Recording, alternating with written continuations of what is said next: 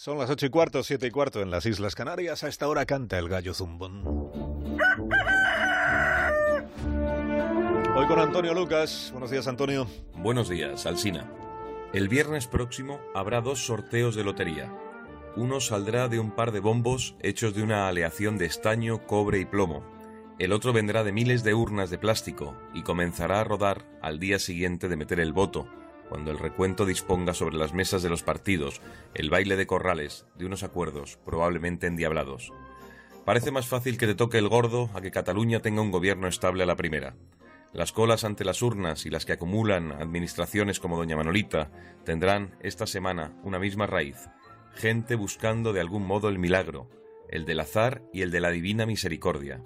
Unos para vivir y otros para sobrevivir. Nunca antes unas elecciones y un sorteo de Navidad han tenido tanto que ver. Ambos son una mezcla de ansiedad y fantasía. Los niños de San Ildefonso cantarán números, mientras los apoderados de los partidos políticos recontarán votos.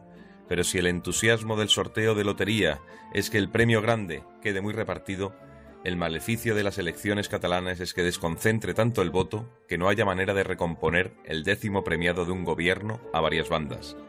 En ambos casos, esta semana se redoblará la superstición, unos pasarán los décimos por el santoral y otros pasearán la papeleta por el lomo de las encuestas. Y no faltará, en uno y en otro, el tocomocho de quien presenta un billete de lotería trucado, por ver si cuela, y el trillerismo de quien querrá jugar a enredarlo todo más con el puñado de votos logrado.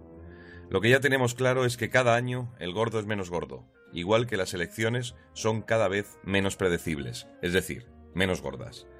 Una de nuestras grandes pasiones intelectuales en España es el juego. Esto explica, de algún modo, nuestra cultura milagrera.